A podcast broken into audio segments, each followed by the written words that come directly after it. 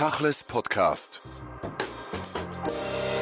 Im Gespräch mit Ralf Friedländer. Ralf Friedländer, Sie sind Vizepräsident des Schweizerischen Israelitischen Gemeindebunds. Als solcher haben Sie an einer Solidaritätsreise im European Jewish Congress die Schweiz vertreten und sind nach Israel gefahren. Ariel Musikant ist der Präsident. Was war das Ziel dieser Reise?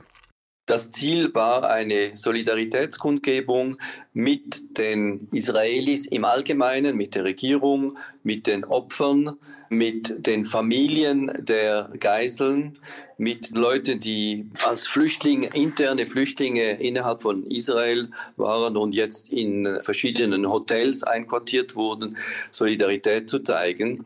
Aber auch ein Kontakt mit dem Präsidenten Israels, Isaac Herzog.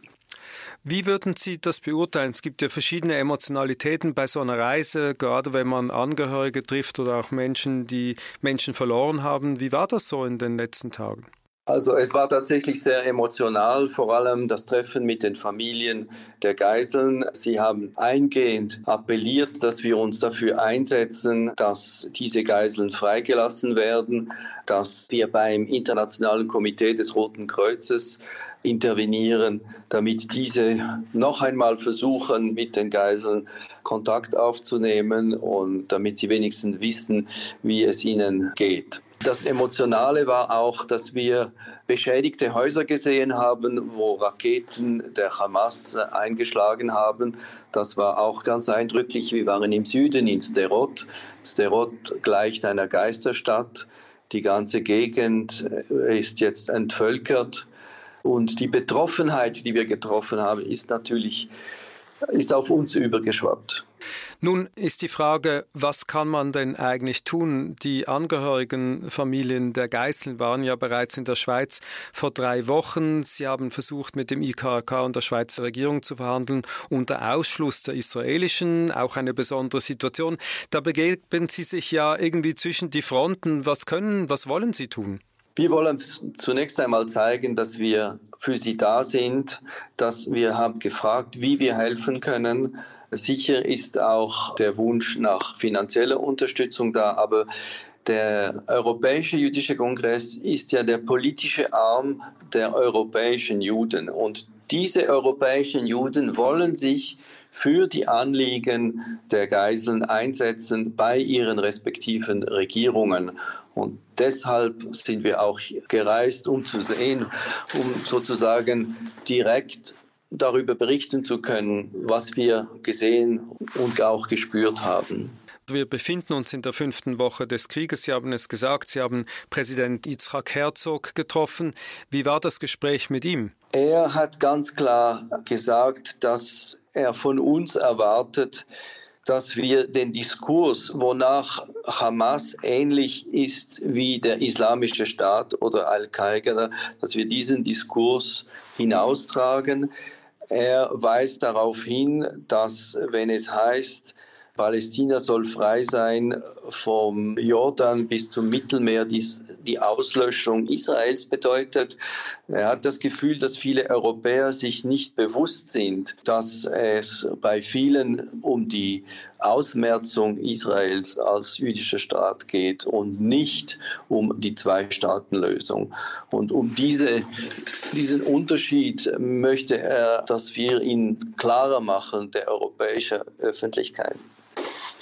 Sie selbst vertreten, wir haben es gesagt, im European Jewish Congress die Schweiz. Wie reflektieren Sie das, was Sie jetzt dort mitbekommen, gesehen und gehört haben in der Schweiz und setzen das um auf die Situation hierzulande? Ja, ich glaube, dass die Situation im Nahen Osten hat einen direkten Einfluss auf die äh, Situation der, der Juden in, in Europa und in der Schweiz. Die Gegner Israels sprechen auch offen von, von den Juden. Sie wollen auch diesen Unterschied nicht machen zwischen Israel und den Juden überall auf der Welt. Die Hamas hat ja zum globalen Dschihad gegen alle Juden aufgerufen und deshalb ist dieser Bezug jetzt noch einmal stärker geworden zwischen den schweizerischen, europäischen, weltweiten Juden und den Juden in Israel. Beruflich sind Sie Leiter der Geschäftsstelle der Beratenden Kommission für internationale Zusammenarbeit des DEZA im Eidgenössischen Departement des Äußeren. Sie arbeiten explizit nicht im Bereich Nahost und Israel, aber als Kenner solcher Situationen, als Kenner von Konfliktgebieten, wie haben Sie all das so wahrgenommen? Ja, ich verfolge natürlich das ganz genau und spreche viel mit den äh, Kolleginnen und Kollegen, die im Eidgenössischen Departement für Auswärtige Angelegenheiten sich mit dieser ganzen Situation aus, auseinandersetzen. Die Schweiz setzt sich wie immer für das humanitäre Völkerrecht ein. Sie haben aber auch, auch ganz klar die Angriffe der Hamas verurteilt. Sie haben die Freilassung der Geiseln gefordert. Das EDA ist aktiv dabei und versucht auch etwas zu tun für äh, die Geiseln, für die Opfer, für die Zivilbevölkerung. Und ich glaube, im Großen und Ganzen dürfen wir damit zufrieden sein. Als SIG haben wir hingegen dagegen protestiert, dass EDA und die, die Schweiz eine Resolution zugestimmt hat, die die Attacken der Hamas nicht namentlich erwähnt hat nur Sie, viele Menschen haben zwei Seelen in ihrer Brust. Sie haben das äh, professionell und oft sind sie deckungsgleich, nicht immer. Dort, wo sie es nicht sind, werden sie auch immer wieder konfrontiert. Wieso tut die Schweiz nicht dies und wieso hat sie das gemacht? Wieso sind wir so spät mit der Aufführung der Hamas auf der Terrorliste? Was ist mit der UNRWA? Was ist mit den DEZA-Geldern? Generell, wie würden Sie das einordnen für eine jüdische Gemeinschaft? Ich finde, wir können auf unsere Behörden stolz sein. Sie versuchen, unsere Anliegen äh, zu berücksichtigen und tun, tun es auch. Ich glaube, die Solidarität, die gezeigt wurde auf Bundesebene, auf kantonaler Ebene, äh, die Beleuchtung verschiedener Gebäude in den äh, Farben der israelischen Flagge.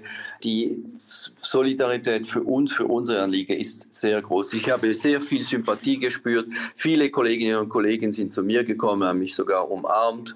Äh, meine Vorgesetzte, Direktorin Patricia Danzi, der DEZA. Viele Kolleginnen und Kollegen wollten ihre Sympathie für das Leiden, das die Juden in Israel und in der Welt dadurch erlitten haben und ihre Verurteilung gegen das Massaker ausdrücken. Nun sind Sie wieder zurück in der Schweiz. Sie werden natürlich in die Gremien zurückwirken. Was wollen Sie konkret machen, vorschlagen? Wo sind am Schluss auch die Grenzen solcher jüdischen Organisationen wie dem EOC oder dem SIG? Also wir wollen vorschlagen, dass man sich um die Leute, dass die Gemeinde sich um ihre eigenen Leute kümmern. Wir müssen sie beruhigen. Wir müssen den Leuten, den Juden in Europa und in der Schweiz das Gefühl geben, dass das Leben in Sicherheit weitergehen kann. Es ist sehr wichtig, dass nicht alles stillstehen darf aufgrund dieses äh, Terroranschlags.